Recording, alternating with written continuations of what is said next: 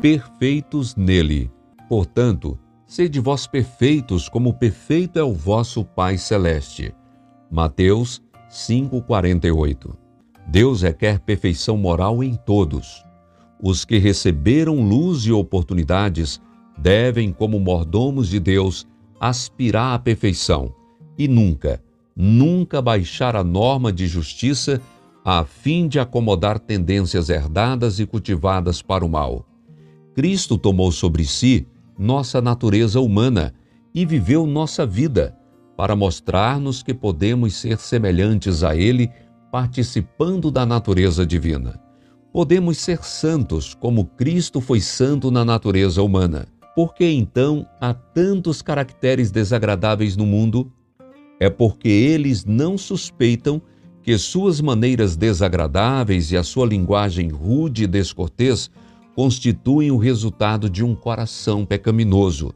É a fragrância de nosso amor a nossos semelhantes que revela nosso amor para com Deus. É a paciência no serviço que traz paz e descanso à alma. É mediante obreiros humildes, diligentes e fiéis que é promovido o bem-estar de Israel.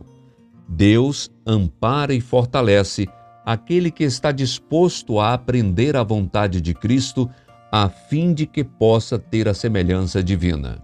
Deus quer que seus obreiros em todo ramo de atividade olhem para Ele como o doador de tudo que possuem. Todas as invenções e melhoramentos corretos têm sua fonte naquele que é grande em conselho e magnífico em obras. Seja o que for que fizermos e qualquer que seja o departamento da obra em que formos colocados, Deus quer refinar-nos e enobrecer-nos. Ele deseja controlar a mente do homem para que possa realizar uma obra perfeita. O delicado toque da mão do médico o seu poder sobre os nervos e músculos, seu conhecimento da delicada constituição do corpo é a sabedoria do poder divino a ser usada em favor da humanidade sofredora. A habilidade com que o carpinteiro usa o martelo, a força com que o ferreiro faz vibrar a bigorna, provém de Deus. Ele confiou faculdades aos homens e espera que se volvam para ele em busca de conselho. Assim, poderão usar seus dons com infalível aptidão, testificando para a glória de Deus que são cooperadores dele.